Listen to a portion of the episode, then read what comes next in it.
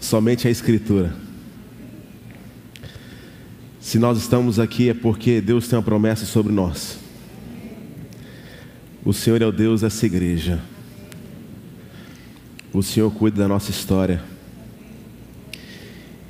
E eu louvo a Deus por poder fazer parte da história do Senhor através de tantos amigos dessa igreja que é tão falha, mas que vem buscando crescer em maturidade no Senhor, nunca negociando princípios que são que trazem para nós o norteio a nossa fé.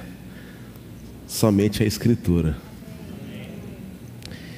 Nós estamos chegando no quarto episódio dessa série e nós estamos de fato percebendo a mão de Deus em todo esse processo, que tem sido um processo de muito crescimento. E como eu sinto falta de estar com os irmãos, mas também quero externar o quanto nós nos sentimos amados e cuidados. E eu queria que você acompanhasse comigo, porque nós estamos estudando o livro, a carta do apóstolo Paulo aos Romanos. E nós vamos hoje olhar para o capítulo 1, versículo 1 e versículo 2. Eu queria que você acompanhasse comigo essa leitura. Romanos capítulo 1, versículo 1 e versículo 2 diz assim a palavra de Deus. Paulo, servo de Jesus Cristo, chamado para ser apóstolo, separado para o evangelho de Deus, o qual foi prometido por ele de antemão, por meio de seus profetas nas escrituras sagradas. Vamos orar?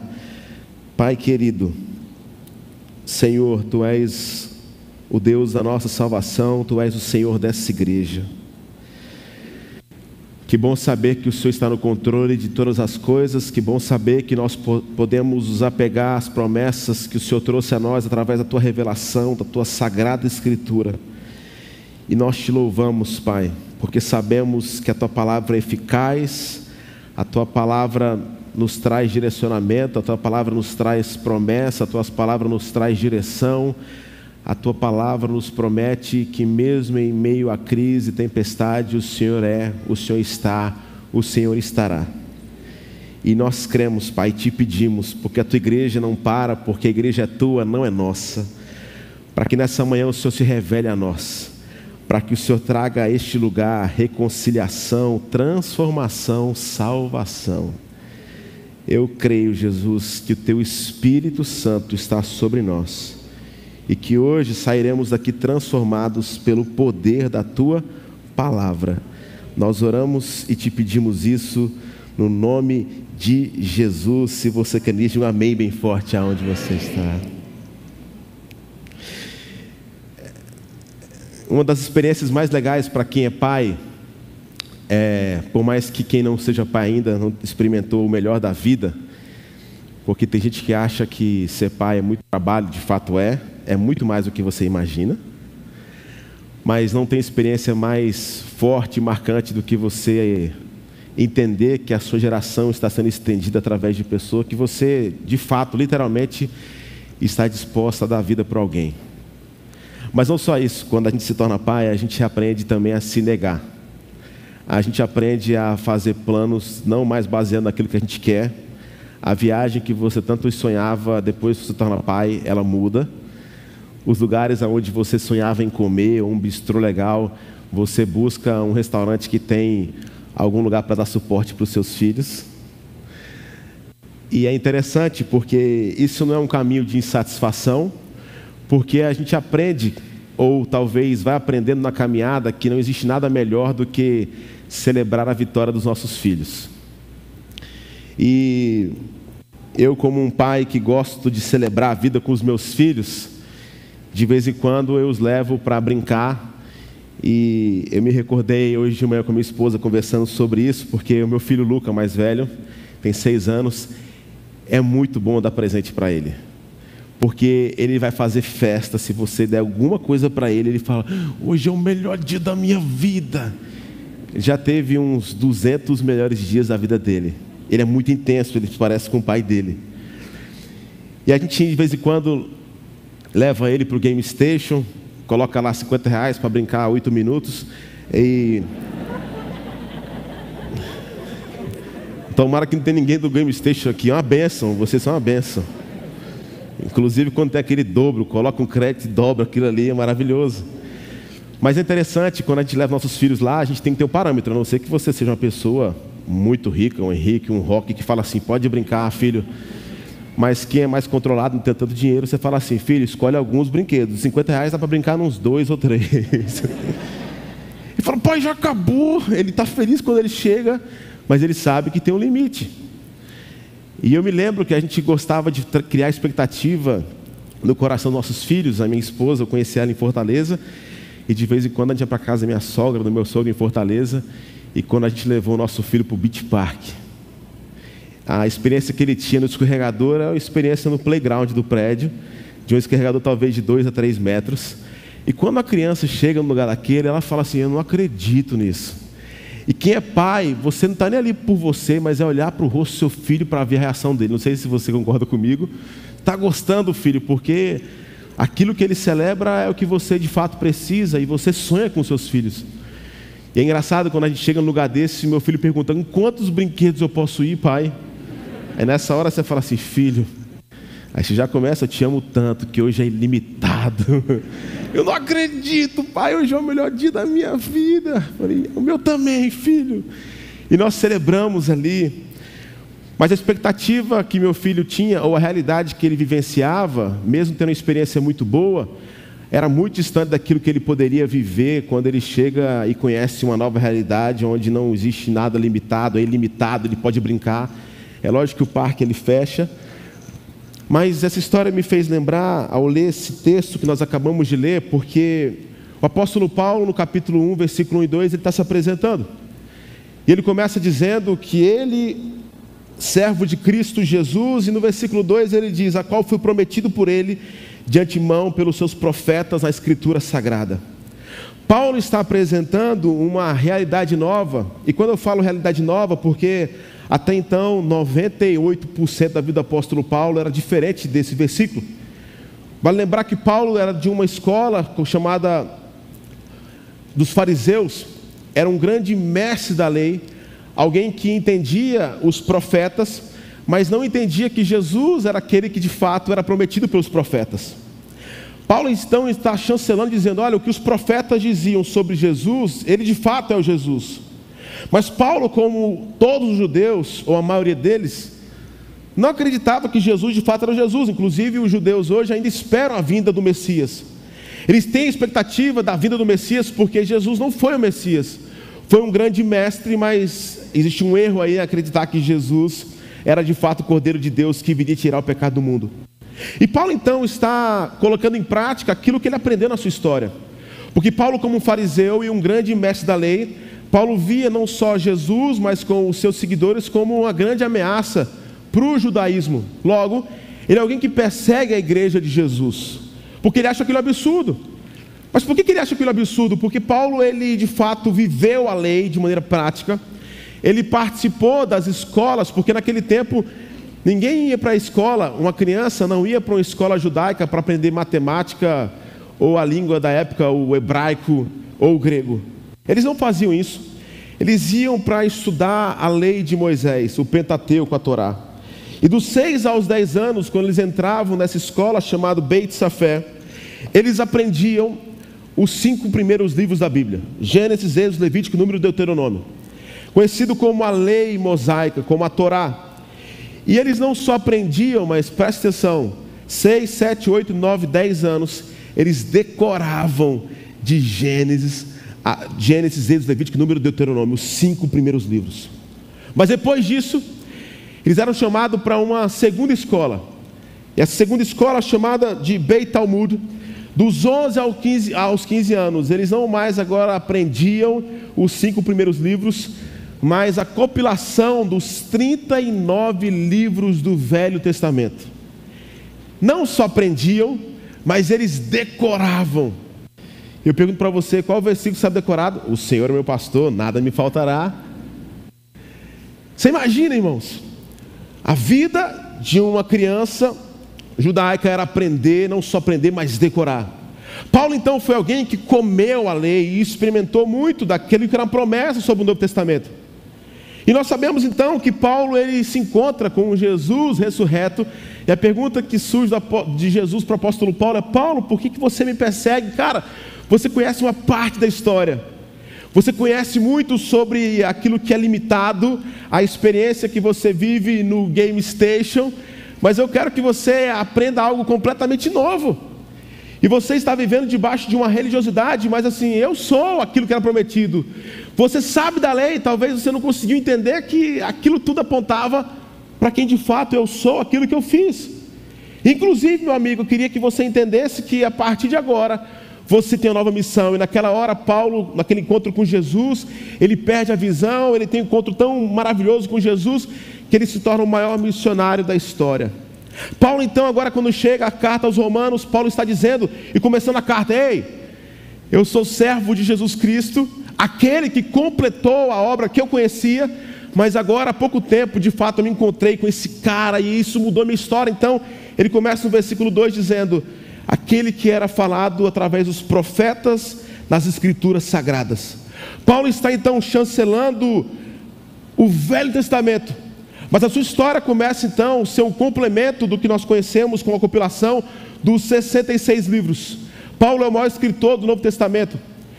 Vale lembrar também, irmãos, que nós estamos estudando essa série nesse mês de outubro, porque no dia 31 de outubro de 1517 nós comemoramos, nós temos essa data como um marco histórico, conhecido como o marco da reforma protestante, conhecido como aquilo que vai, na verdade, transformar a história, o rumo da igreja, onde um homem, um monge alemão chamado Martim Lutero, lendo a Sagrada Escritura e lendo Romanos, ele fala: peraí, tem algumas coisas que são fora de ordem e eu preciso lutar para trazer isso à luz, não só para quem está na igreja, mas para quem está fora.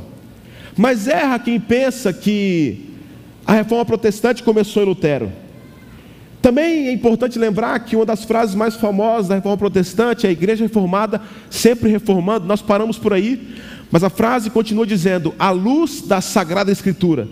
Não é uma reforma em fazer novo através do que a gente pensa, mas é olhando para a sagrada escritura como é que nós podemos construir ou continuar essa reforma.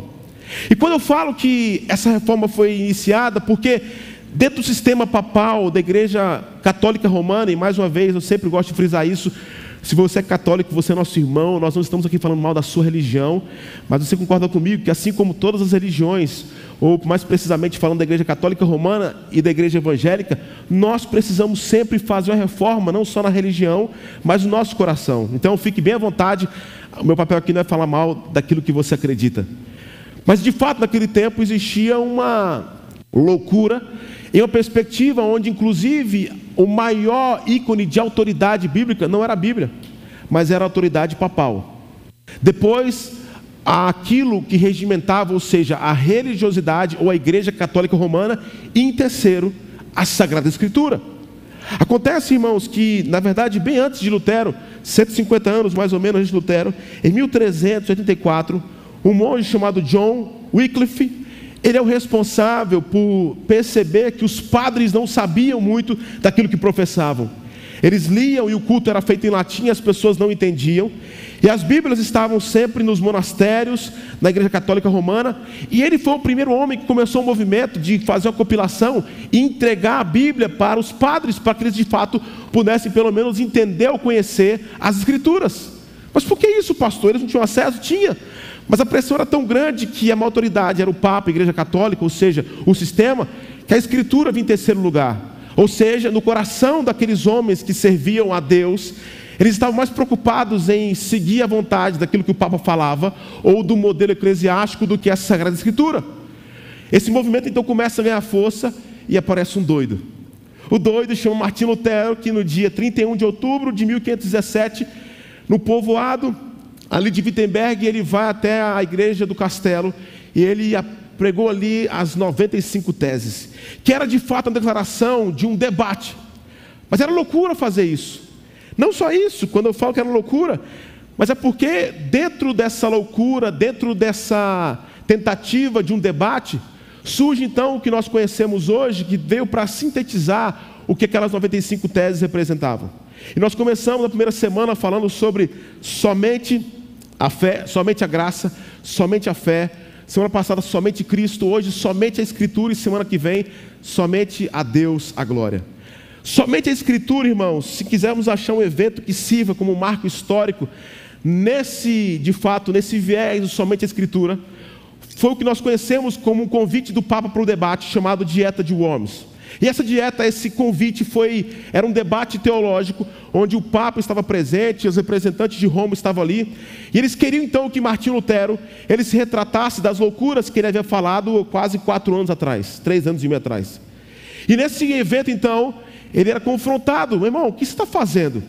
E ele diz o seguinte, coloca na tela por favor, quando ele foi confrontado sobre se ele estava querendo se retratar, ao perguntado pela segunda vez se iria se retratar de suas posições expressas nas 95 teses, ele respondeu: Ao menos que eu seja convencido pelas Escrituras e pela razão pura, e já que não aceito a autoridade do Papa e dos concílios, pois eles se contradizem mutuamente, a minha consciência é cativa da palavra de Deus.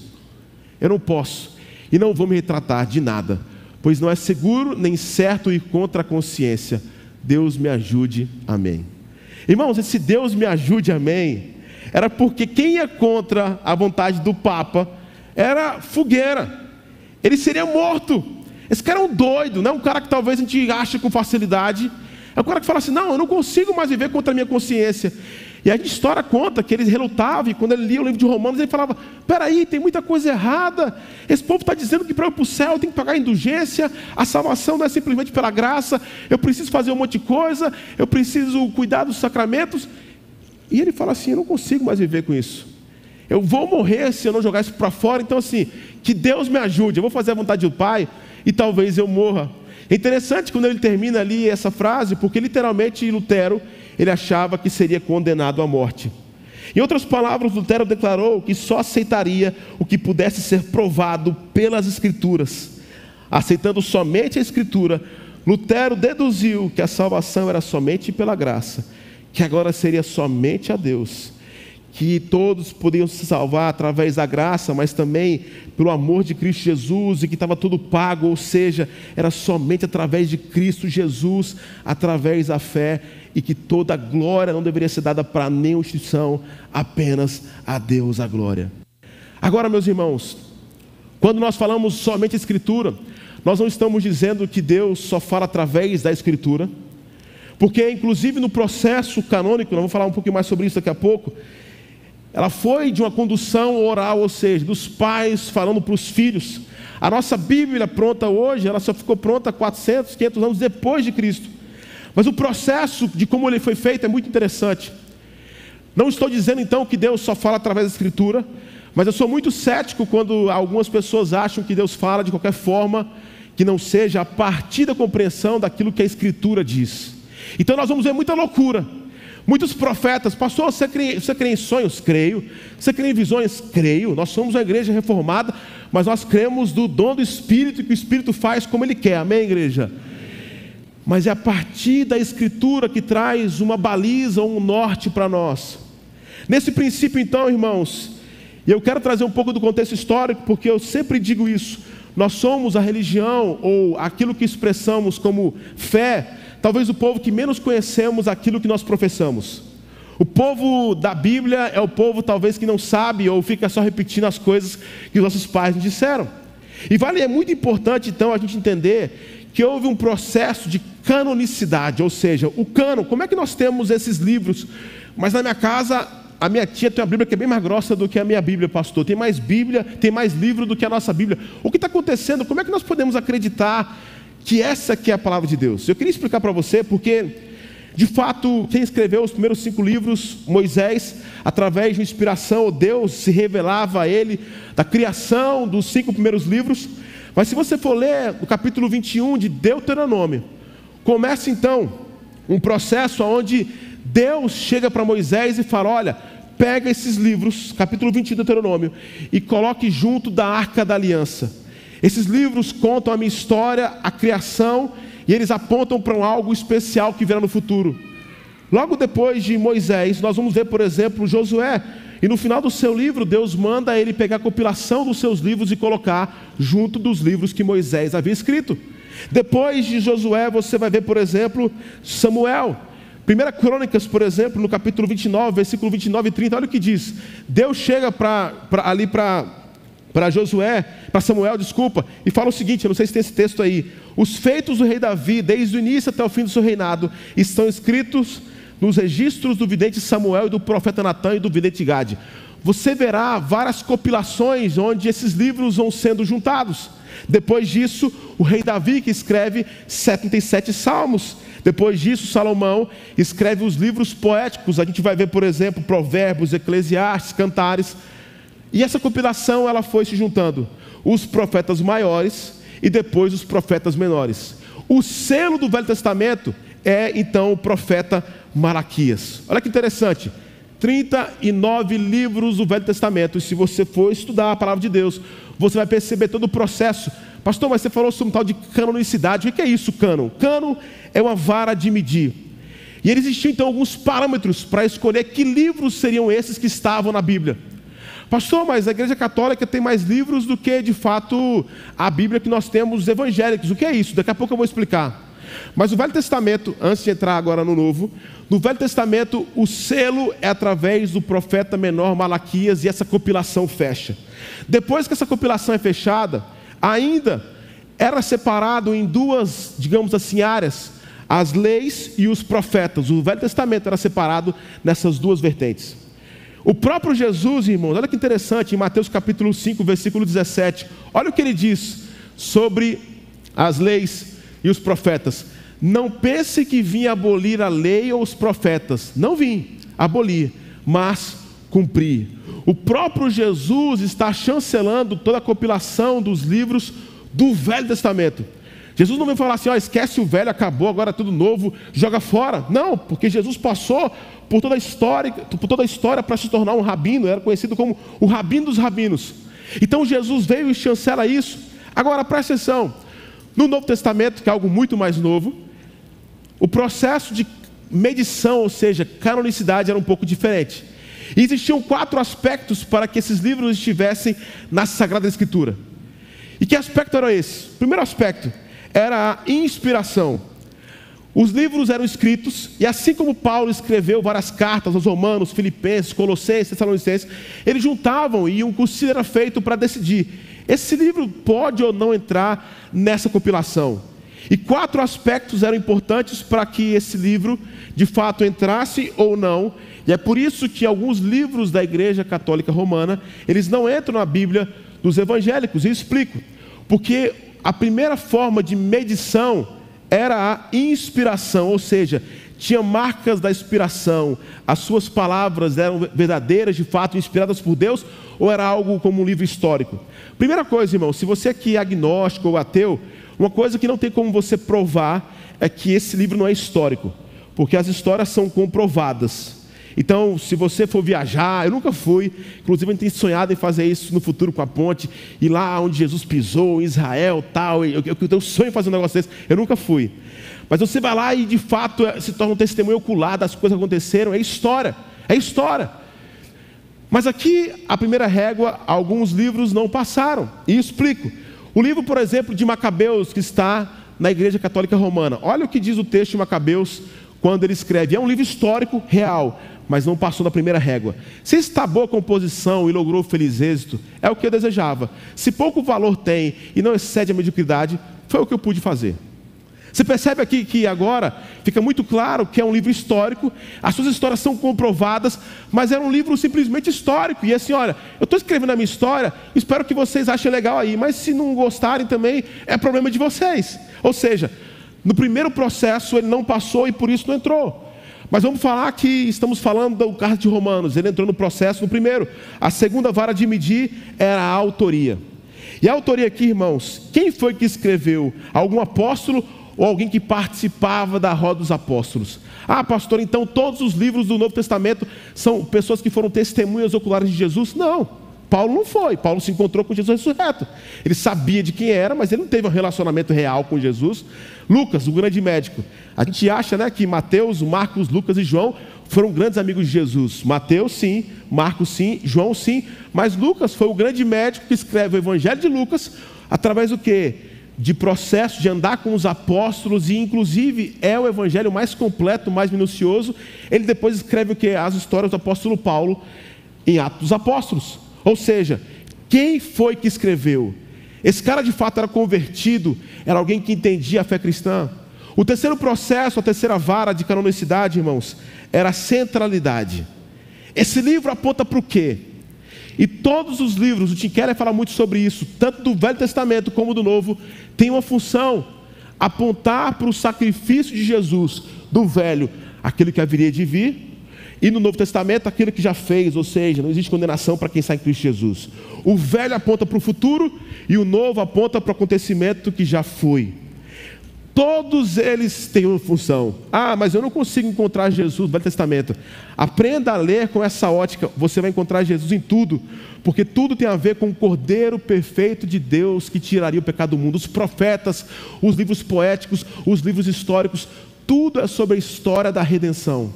O terceiro aspecto, ou terceira característica para essa medição, esse processo de canonicidade, era a Desculpa, terceira centralidade e o quarto era a leitura pública. Então, o primeiro que eu falei aqui, inspiração, segundo, autoria, a terceira centralidade, o quarto. Esse livro, nós conseguimos fazer essa leitura pública? Se sim, ele passa agora pelo maior crivo e nós conseguimos fechar e ele entra nesse processo. Foi só em 367 depois de Cristo, irmãos, que Atanásio, o grande reformador de Alexandria, que disse: lhes dou esses 27 livros, essa compilação. Mas o reconhecimento só aconteceu em 397 depois de Cristo, do concílio de Catargo. Irmãos, por que, que eu faço questão de contar essa história para vocês? Porque nós conhecemos muito pouco da nossa teologia. Quando alguém pergunta alguma coisa sobre a nossa vida, a nossa crença, e fala assim: ah, Deus está no controle de tudo, nós não devemos entender nada, Ele é soberano. Já percebeu isso? Quando alguém na sua faculdade pergunta, por que, que você lê a Bíblia e acredita nisso? Porque é a palavra de Deus. Mas por quê? Ah, porque é a palavra de Deus. Já percebeu que nossas respostas são rasas? Porque nós não conhecemos e nem estudamos a Bíblia. Afinal, irmãos, nós, nós achamos mais talvez proveitoso, porque nosso tempo é tão corrido, de uma terceirização da nossa fé. E quando eu falo de terceirização da nossa fé, não estou falando que é errado você escutar pastoral ou B, ou ter algum parâmetro de alguém que é muito próximo de Jesus, você fala assim, ó, já que você lê muita Bíblia, me conta algumas histórias que são legais, porque é muito livro para a gente estudar aqui. E você percebe que nós então vamos criando um movimento onde a gente fica, na verdade, estacionado, mas nós não conhecemos e às vezes não nos aprofundamos na Sagrada Escritura. Irmãos, diante desse contexto histórico, o apóstolo Paulo entendia tanto que a sua história na carta aos Romanos, mas nas pessoas que viriam a partir dele, as pessoas precisavam entender o quão era necessário o conhecimento da palavra. E quando eu digo isso, irmãos, eu queria que de coração colocar meu coração nesse púlpito para com vocês aqui. Se estamos aqui, irmãos, vivos, se estamos aqui depois de tantas tempestades, é por causa da graça e misericórdia de Deus, mas é também por causa das promessas que Deus tem feito a nós através da Sua Sagrada Escritura. Sagrada Escritura é essa que nós não conhecemos, que nós não lemos. Tem uma música do Rio Song de 99 que ele falava assim: ó, eu digo no domingo o quanto eu quero avivamento, mas na segunda-feira eu não consigo encontrar minha Bíblia. Você não sabe onde é que está a sua Bíblia na sua casa. E agora em tempo de. Eu não acho ruim você usar a Bíblia no seu aplicativo, não é isso. Mas alguém é que acha que lê a Bíblia é o suficiente? Nós somos um povo que temos tudo que nós precisamos em nossas mãos e nos perguntamos, Senhor, aonde é que o Senhor está? Nós queremos outro tipo de revelação, mas nós não queremos buscar na palavra de Deus. E o apóstolo Paulo, ele achava isso tão importante que ele chega não só para os seus amigos, leitores, ouvintes, mas ele chega para os seus discípulos.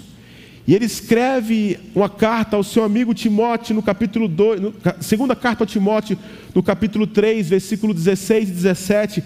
E olha o que ele diz: e fala: Amigo, deixa eu falar uma coisa para você. Timóteo estava de fato querendo agora entender o que ele faria depois que o apóstolo Paulo morresse e como é que ele ia progredir no Evangelho, na, na sua de fato, na sua dinâmica, na proclamação da verdade. E Paulo chega então para Timóteo, como chega para mim, para você, e fala assim: amigo, deixa eu falar uma coisa. Você está fazendo um monte de pergunta, se tem muita coisa aí que você não está achando resposta, eu preciso que você entenda de verdade uma coisa aqui.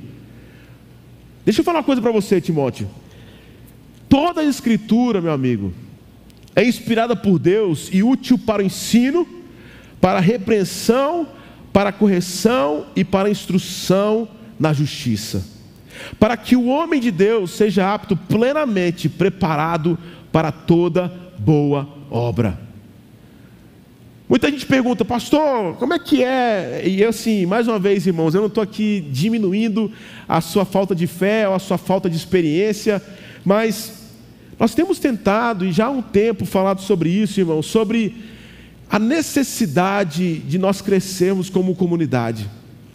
E vocês têm percebido isso, irmãos, porque a nossa fala, ela sempre foi muito clara, que a nossa fé não pode ser fundamentada em nada além de Jesus Cristo e da sua sagrada Escritura.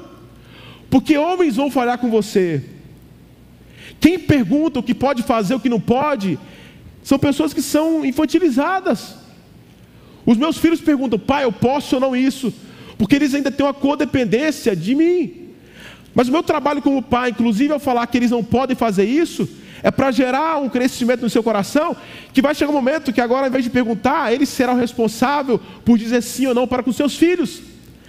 Mas não existe forma, irmãos, da gente crescer na fé que não seja através da Sagrada Escritura. E nós então vivemos em um mundo pós-moderno, aonde tudo é muito raso, onde o Bauman diz sobre a liquidez do amor, aonde é tudo muito superficial, e nós enchemos as igrejas para esperar a palavra do pastor ou uma chancela. Você pode fazer isso ou não pode fazer isso. E olha como a reforma é um momento importante para os nossos dias, assim como foi em 1517. Veja se tem alguma semelhança. Naquele tempo a igreja falava: olha, vocês só podem fazer aquilo que eu deixo ou não fazer. Naquele tempo, quem mandava, quem tirava a salvação e colocava era a igreja católica romana. Naquele tempo, para você ser salvo de novo, você precisava dar uma oferta, uma oferta de sacrifício. Naquele tempo, você tinha que pagar uma indulgência para comprar um terreno no céu. Naquele tempo, tudo que você precisava fazer, você precisava de um intermediador que não era Jesus Cristo. Então você chegava e tinha que confessar o pecado para um padre ou para alguém, e ele era o responsável por dizer o quê? Faça isso, isso e isso para você ter os seus pecados remidos. Irmãos, não é a igreja católica que precisa de uma reforma, a igreja protestante precisa de uma reforma. Porque as maiores igrejas do nosso país, eles vivem exatamente o que a igreja católica romana vivia em 1517, 1500, no ano 1000, século passado. Vocês prestem atenção, irmãos. É exatamente o mesmo problema. Cativos de algo que não seja Jesus. Eu não estou falando que você não pode me pedir opinião, pastor, estou em dúvida fazer isso, aquilo. Mas irmãos, a nossa função aqui não é criar filhinhos que vão perguntar para sempre o que pode ou não pode fazer, isso é pecado ou não é pecado, isso aqui, porque o Espírito Santo, através da Sagrada Escritura, vai ser aquilo que vai nortear a sua fé. E se for pastor, se for igreja, você daqui a pouco vai se frustrar, porque pastores erram, porque a igreja é imperfeita, porque é feita de pessoas como eu e você. E nós então colocamos toda a expectativa da nossa fé na igreja católica romana ou na igreja protestante. O centro da nossa história, aquilo que vai nortear nossa vida, irmãos, não é pastor, não é sacerdote, é a Sagrada Escritura. Mas nós não conhecemos a Sagrada Escritura. E por isso que Timóteo fala assim: ei, amigo, deixa eu falar uma coisa aqui, Timóteo. Se você quer prosperar na vida, aprenda, aprenda. Toda escritura inspirada por Deus, útil para o ensino ensino. A Sociedade Bíblica do Brasil fez uma pesquisa recente e pasmem, e eu acho que 86% desse público está aqui, porque foi feita a pesquisa conosco, com os crentes. 86% dos crentes nunca leram a Bíblia toda. Pastor, passa aí porque eu estou com vergonha, eu estou nesse meio aí. Você é novo na fé, tudo bem. Mas tem gente aqui que tem 15, 20 anos na fé. Pasmem, 46% dos pastores nunca leram a Bíblia toda. Deixa eu falar uma coisa, irmãos. E eu falo especificamente agora para os pais, depois para quem não é pai ainda. Algum pai está tranquilo com o mundo que a gente vive hoje? E tem pai que não falta um culto. É interessante, a pontezinha acaba aqui a inscrição em menos de cinco minutos. Você acha que terceirizando aquilo que você precisa fazer, nós vamos dar conta de resolver a espiritualidade do seu filho em 50 minutos, em uma hora ali? Não. Meus irmãos, nós precisamos orar com os nossos filhos, nós precisamos ensinar a palavra para os nossos filhos, nós precisamos criar dinâmicas na nossa, na nossa forma pedagógica de criar os nossos filhos, irmãos. E isso não vai resolver o problema do futuro se eu e você não abraçarmos isso como algo prioritário na nossa vida. Ensino. É o que o apóstolo Paulo chega para Timóteo e fala assim: aprenda, ensine a Bíblia. Nós precisamos, irmãos, investir pesado, temos tentado fazer isso, mas isso não é um caminho que você pode terceirizar. Tem pais aqui, já falei isso alguns dias atrás, que chegam aqui, deixam os seus filhos e vão para a praia, depois buscam os seus filhos. Vamos lá, porque tem algo milagroso que acontece lá. É uma hora e meia da semana, o seu filho vai ficar maravilhoso. É, é, é Ministério Tabajara, seu problema resolveu? Não é assim. É relacionamento, é comunhão. Depois Timóteo fala, amigos, o amigo Timóteo, ou amigos da ponte, inspirada por Deus, útil para o ensino e para a repreensão. Repreensão. Eu não tenho medo de falar. Eu acho que essa frase, ela já está nesse ministério há sete anos. E, sem sombra de dúvida, eu tenho vivido os piores dias da minha vida. Eu sempre disse isso. Eu estou aqui pela graça e misericórdia de Deus, porque eu não deveria estar aqui.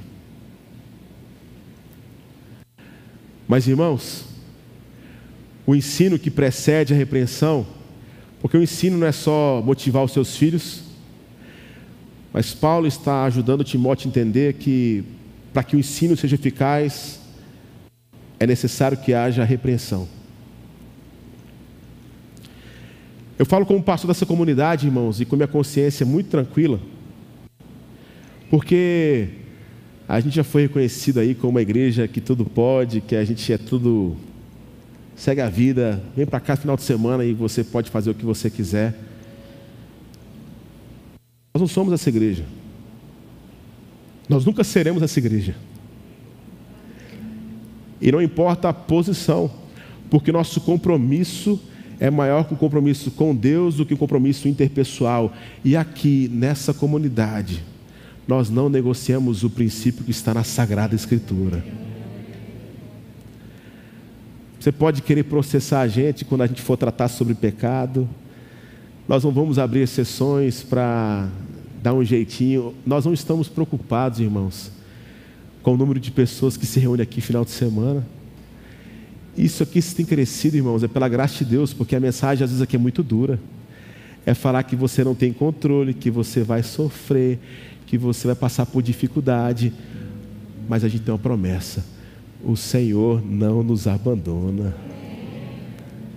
E nessa comunidade de fé, irmãos, que Deus nos ajude ou que Ele feche essa igreja. Se em algum momento nós começarmos a negociar princípios da nossa fé. Ensino, repreensão. Depois Paulo fala para Timóteo: Ei, correção. É por aqui, meu amigo. É por aqui. Eu me lembrei da história e conversei isso com os líderes da igreja na quarta-feira retrasada. Porque nesse tempo de tanta dificuldade, tem hora que a gente, eu não sei você, mas entenda o que eu estou querendo dizer, todo mundo aqui passa por crise pesada. E tem hora que nessa crise você quer viver um escapismo, ou você quer se isolar e falar assim, sabe uma coisa? É interessante que, inclusive, quando a gente começa a fugir da vontade de Deus, a gente começa a ficar um pouco insensível, inclusive, porque a gente não consegue ouvir a voz de Deus. Foi assim com Jonas, depois que ele foge porque ele não queria ir para Nini, ele vai para Tarsis, ele está lá debaixo, a tempestade está acontecendo, ele está fazendo o quê? Dormindo. E eu confesso para você que eu me lembrei da história, eu falei isso dos nossos líderes. Quando Paulo está falando ali a Timóteo, dizendo o seguinte: olha, ensina a palavra, repreenda se for necessário, para que eles possam ser corrigidos na rota. Eu lembrei da história Dia 1 de novembro de 1755, houve o maior terremoto de Portugal. Naquele terremoto, irmãos, 10 mil pessoas morreram. Já pensou? 10 mil pessoas morreram. Pum. E ali quem cuidava da coroa portuguesa era o rei José. E ele entra num desespero, ele se fecha e some. 85% das construções foram destruídas. 85%. Já imaginou? 85% de Recife cair. O que você faz na hora dessa? Se você não se apegar na palavra, se você não tiver fé, você morre. Aí entra um cara que talvez nós conhecemos, chamado Marquês de Pombal. Esse cara chega em Portugal e fala assim: Olha, cadê o rei? Rei, deixa que eu cuido da parada aqui. E ele toma quatro atitudes. A primeira delas, sabe o que ele faz? Rapaz, o choro demorou demais, mas isso aqui não é nosso fim. Vamos enterrar os mortos. Dois, vamos cuidar dos vivos. Três, ninguém sai. Fecha as fronteiras, só, só entra ajuda humanitária. Por quê? Quatro, nós vamos reconstruir isso aqui juntos. Olha que legal isso, irmãos. Isso não é história para a nossa vida? Porque tem gente aqui vivendo luta há muito tempo. Tem gente que está vivendo experiências, e eu não, tô, eu não estou menosprezando a sua dor em nome de Jesus. Mas eu queria trazer uma palavra que Deus trouxe para mim esses dias. Esse não é o seu fim. Nós vamos passar por tanta dificuldade ainda, irmãos. Mas nós estamos juntos com o Senhor sendo o centro da nossa história. E nós vamos reconstruir, nós vamos erguer, nós vamos chorar, porque nós somos uma família. Nós somos a igreja de Jesus. Mas isso será reconstruído porque nós somos bons, mas é porque nós temos um rei soberano sobre a nossa nação. E esse rei não falha. Esse é o rei da nossa existência. Paulo termina dizendo: ensino, repreensão, correção, instrução na justiça. Justiça aqui é qualidade do que está em conformidade com aquilo que é direito. Timóteo, seja íntegro. E você só vai aprender o que é integridade. Inclusive é interessante porque nessas rodas de conversas e a gente vai ver em televisão o que é moral, o que é razão. Quem foi que disse que um pedófilo está fazendo um trabalho errado? Não, porque é errado. Não, qual o parâmetro que você usa para dizer que isso é distorcido? Já parou para pensar nisso? Quem foi que disse que um assassino que matou por causa de comida tem que ir para o inferno ou tem que ser preso? Eu não estou defendendo pedófilo nem assassino. O que Paulo queria que Timóteo entendesse, que nós entendêssemos, irmãos, que integridade não é a partir de uma visão que nós temos sobre o mundo através de uma ótica que nós vamos construir. O que regimenta a nossa fé e a nossa moral é isso aqui, ó, é a Sagrada Escritura. É a justiça que está aqui neste lugar. Onde desde o profeta Jeremias, que ele fala para a gente amar o estrangeiro, o órfão, a viúva, no Novo Testamento, de Jesus cuidar da prostituta, dos cobradores de impostos, seja íntegro, seja o Evangelho de maneira viva. Timóteo, se você quer que essa mensagem seja expandida, faça isso. E dois mil anos depois, irmãos, nós estamos reunidos em volta, à mesma mesa, com o mesmo Jesus e falando daquilo que nos traz vida. Mas se nós negociarmos isso, irmão, nós vamos parar. Mas eu profetizo sobre a nossa igreja, sobre a nossa casa. Eu e minha casa serviremos ao Senhor. Nossos filhos, irmãos, o Lucas está aprendendo bateria, irmãos. Eu tenho sonhado dele ser o baterista da toca, do departamento infantil. Eu tenho sonhado com nossos filhos serem os líderes daqui a pouco, irmãos. Eu estou novo ainda. Mas daqui a pouco o que eu quero fazer é só viabilizar e falar assim: Bruno, vai lá, Vinícius toma conta. E nós, os mais velhos, só vamos fazer uma coisa, irmãos: viabilizar para que essa igreja seja viva através da nossa casa, da nossa próxima geração, porque essa igreja é do Senhor Jesus. Irmãos, eu quero terminar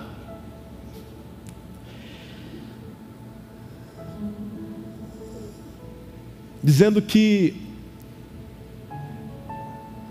eu estava muito de saudade de estar aqui, mas eu confesso que eu estava com um pouco de medo, vergonha. Senhor, como é que vai ser o resto das coisas? Glória a Deus por essa palavra, irmãos. Porque nestes dias eu me lembrei da oração que a liderança tinha feito, estava fazendo, sobre, sobre um novo sopro do Senhor sobre a nossa comunidade. E a pergunta que surgiu na hora da crise, do chacoalhar do barco, é: será que Deus mentiu? Porque eu não estava esperando um chacoalhar tão grande. Mas eu fui lembrado pela Escritura, palavras de Moisés, em Números do capítulo 23, versículo 19. Bota na tela, por favor. Deus não é homem para que minta, nem filho de homem para que se arrependa. Acaso ele deixe de agir? Acaso promete e deixa de cumprir? Nesses dias eu pensei por um momento que Deus tinha quebrado a promessa que Ele estava conosco. Mas a Escritura me lembrou através de um outro profeta do Velho Testamento, Josué, de todas as promessas do Senhor à nação de Israel. Nenhuma delas falhou, todas se cumpriram. Josué 25, 41, 21, 45. Nesses dias a esperança parece que foi embora. Teve hora que a gente olhou para cima e o céu estava de bronze, mas as escrituras, somente a escritura me lembrou. Ezequiel capítulo 36, versículo 26: Darei a vocês um coração novo, e porei um espírito novo em vocês. Tirarei de vocês o coração de pedra, em troca darei um coração de carne. Nesses dias eu me perguntei, Senhor, como é que vai ser esse futuro? E as Escrituras me lembraram, em Filipenses capítulo 4, versículo 19: O meu Deus suprirá todas as necessidades de vocês, de acordo com a sua gloriosa riqueza em Cristo Jesus. Nesses dias, eu conheci a verdade, de verdade o que significa aprovação. Eu fui lembrado pelo grande amigo de Jesus, Tiago capítulo 1, versículo 12. Feliz é o homem que persevera na aprovação, porque depois de provado receberá a coroa da vida que Deus prometeu aquele que o ama. Nesses dias, irmãos, em meio da dor e o sofrimento, eu fui lembrado pela Escritura de uma promessa através do Salmo 119, versículo 50. Este é o meu consolo no meu sofrimento. A tua promessa dá-me vida. Somente a Escritura. Essa é a hora da gente se apegar à promessa que Deus tem para nós, irmãos.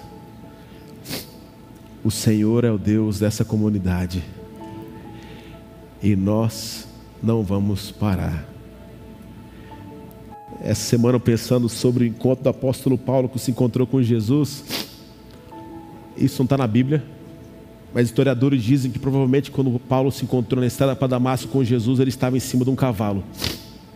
E ele caiu do cavalo. Acho que alguém já ouviu essa expressão. Não diz que ele caiu do cavalo, diz que ele se encontrou com Jesus. Se ele caiu ou não, não sei, o encontro aconteceu. Uma queda aconteceu. Mas a queda do apóstolo Paulo ela foi interessante. Ela não foi uma queda para baixo, ela foi uma queda para cima. E nós continuamos orando para que o Senhor sopre esse vento, para que a nossa queda seja uma queda para cima. Que nós sejamos aqui transformados pelo poder que só o Senhor Jesus tem. Essa igreja é do Senhor. Essa igreja está viva e não vai acabar, porque essa igreja é de Jesus. E Ele traz uma promessa para todos nós. E a promessa é que a vida, o sopro, a vitalidade, quem traz é o Espírito Santo de Deus. Que Deus nos abençoe em nome de Jesus. Somente a Escritura. Feche seus olhos, vamos orar, fique de pé.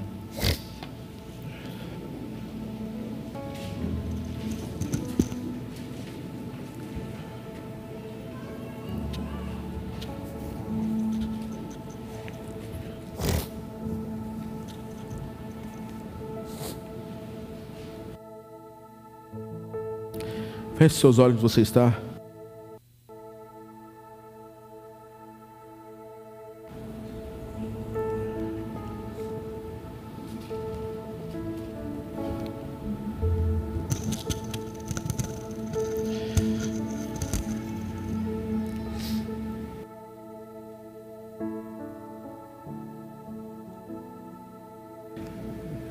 Esse hino que nós vamos cantar agora é um hino muito antigo. Sua centralidade está em Jesus Cristo e na mensagem da cruz. E eu queria que você fizesse dessa letra a sua oração nessa manhã. Que você possa contemplar, sentir o Espírito Santo de Deus neste lugar. Em nome de Jesus.